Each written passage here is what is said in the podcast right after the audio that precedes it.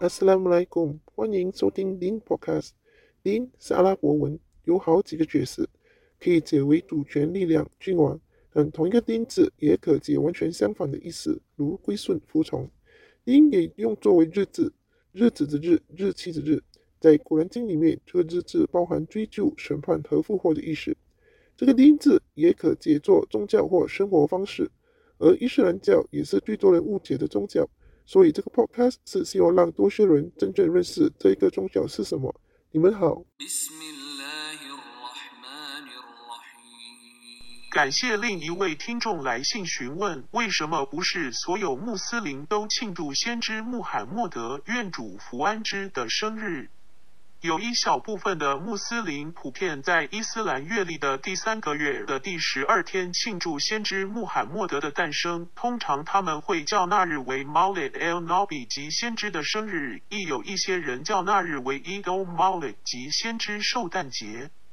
对于这个庆祝活动，学者们分成两种不同观点，支持和反对。开始先说一下支持的观点。这些支持的学者一致同意，没有人真正知道先知的实际生日日期，但同意穆斯林居住在那些拥有不同宗教的国家生活时，保留此节日，可以以纪念先知为借口，把信众聚集一起学习先知生平和提醒信主独一，但必须符合两个条件。第一是除了学习古兰经和先知生平以外，不能额外添加没有的宗教仪式，如唱歌、跳舞或过分吹捧先知。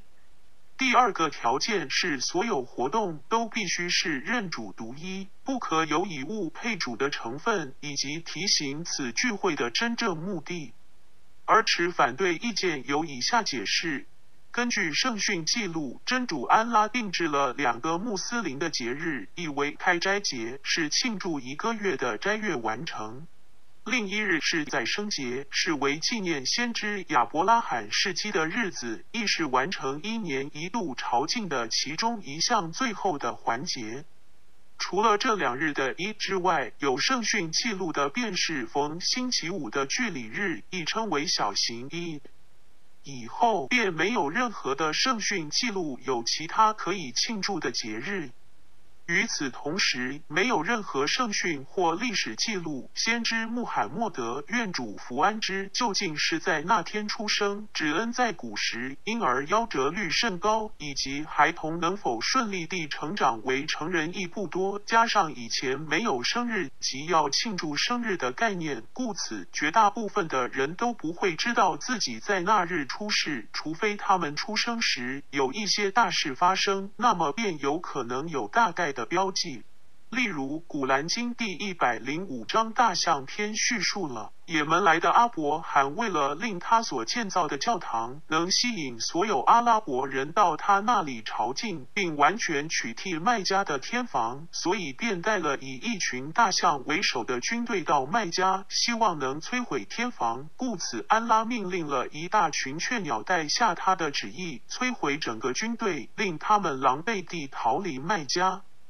这件事在麦加城众所周知，而先知穆罕默德的祖父阿卜杜勒穆塔利卜也是深陷其中。因为这件大事的发生，故根据许多历史学家推断，估计先知穆罕默德的出世大概是在这一年的附近，故此根本没有实质的证据先知实际的出生日期，尤其是他的母亲当时是寡妇，并远离先知祖父的家而生产。加上先知在生时以及他死后的几百年来都没有任何记载，有任何穆斯林的领袖或学者为先知庆祝生日，就如基督教的圣诞节一样，亦是近这百年才开始有庆祝的事。圣训记录，先知愿主福安之曾说，穆斯林将会一步步、一寸寸地模仿其他有天经的族群，就算明知他们进入蜥蜴洞，亦会紧紧相随。另一圣训记录，先知愿主福安之说：“人类中最优秀的人是我这一代的人，然后是在他们之后的人，再然后是在他们之后的人，然后会有人不在乎他们的证词是否在他们的誓言之前或反之亦然。”这段圣训即是指先知的那一代及其后几代的人，都是最优秀的跟随安拉和其使者教导的人。随着每代人的过去，简单来说，一代不如一代，直至某些人开始不再会认真对待证词、誓言等的事情，及守信、守教会变成稀有的事。在先知去世后最好的三个世纪中，是没有庆祝先知生日的活动的记录。有人可能会问，那些最好及最早期的学者是否可能不知道有庆祝生日的活动呢？当然不是，因为这些庆祝活动在近代才出现。当宗教的许多真正元素和特征慢慢地被消失时，创新宗教理念或仪式便变得普遍。圣训记录先知愿主福安之提醒及警告穆斯林不要如基督徒般过分的吹捧先知的地位，令他被提升到与安拉相提并论的位置。故此，亦有多段圣训警告不要在宗教事务上创新任何新事物。或新做法，因为任何创新的宗教事都是在更改真主安拉已降下的指导方针及古兰经，而这古兰经里有很多清晰的规条以及边界线。先知的言行便是为了加强令穆斯林认识这条边界线，因此人可以有很多不同发展的空间，只要不越过这条。边界线便可。没有人确实知道什么时候这些人开始庆祝先知的生日。或许从一开始只是为了加强纪念先知的生平，便择选一日聚集一起学习及纪念先知。但久而久之，人们把这个聚会的日子变成非常重要的一天，然后不知怎样的变成庆祝生日、感谢他的出世等等。无论怎样的希望去表达感激之情、爱意或尊敬的心，而为先知制造并庆祝生日，这些都变成借口，为掩饰这创新的仪式。若要真正表达对先知的尊敬和爱意，更应学习古兰经及先知的生平和他的圣训，并把这些教导融入生活和实践。而不是光说不做，或只择取喜欢的才做，并把不喜欢的教导抛诸脑后；又或是为了满足自己的想法和私欲而创新新的宗教仪式等等。古兰经第三章三一三二节，你穆罕默德说：“如果你们喜爱真主，就当顺从我；你们顺从我，真主就喜爱你们，就赦宥你们的罪过。真主是至赦的，是至慈的。”你说你们当服从真主和使者，如果他们违背正道，那么真主却是不喜爱不信道的人的。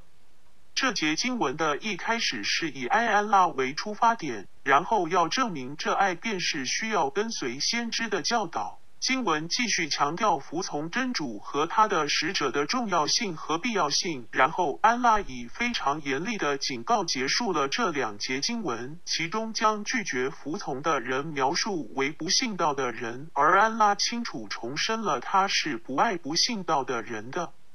先知愿主福安之告诉了我们不服从他和安拉的危险性。正如绝大多数学者都同意，庆祝先知生日的活动确实是近代史上新加的所谓宗教活动。圣训记录，先知愿主福安之说：“最好的言语是安拉的经书，最好的指导是穆罕默德的指导。最邪恶的是在宗教里创新，而每一次的创新都是误入歧途。”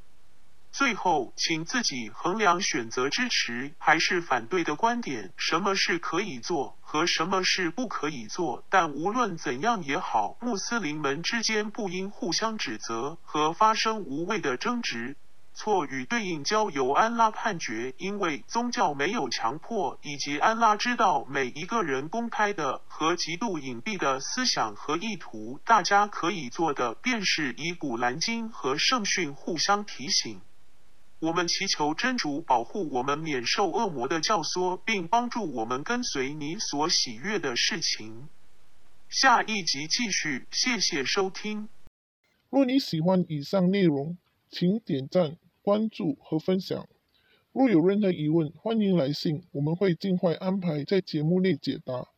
或浏览网站 thechinesemuslim.com 寻找答案。最后，求真主宽恕过失，指引大家，赐予智慧和正信，生活愉快。多谢收听。